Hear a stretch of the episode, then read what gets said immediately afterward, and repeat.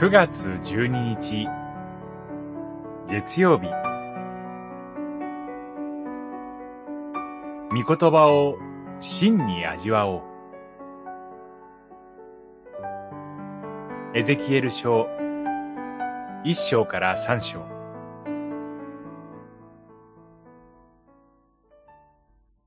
人の子よ。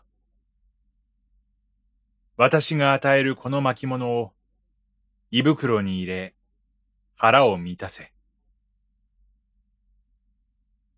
私がそれを食べると、それは蜜のように口に甘かった。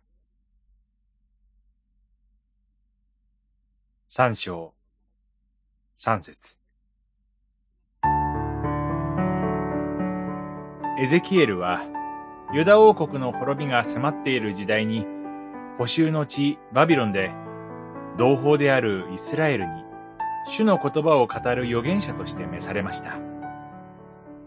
しかし同胞とはいえ、エゼキエルが使わされるのは、神への反逆の民、恥知らずで強情な人々でした。このエゼキエルに、主は繰り返し、恐れてはならない、とお語りになられます。さらに彼は、主からの巻物を食べるようにという不思議な命令を受けました。そこに書かれてあったのは、愛花とうめきと嘆きという、滅びゆくユダが陥っている罪の現実を告げる言葉です。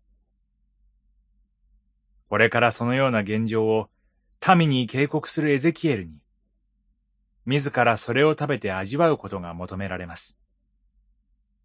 しかし、その巻物を主から食べさせられたとき、エゼキエルが経験したのは、蜜のような甘さでありました。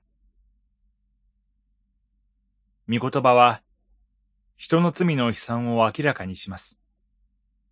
しかし、それを味わい、腹で満たす者に、あなたの仰せを味わえば、私の口に蜜よりも甘いことでしょう。詩編119編103節という満たしを約束します。神は御言葉に聞く者に、蜜という地上の豊かさに勝る霊の恵みを豊かに味わわせてくださいます。エゼキエルもそのことを味わいました。祈り。天の父よ。私たちに、あなたの言葉への思いを与えてくださり、それを真に味わうものとさせてください。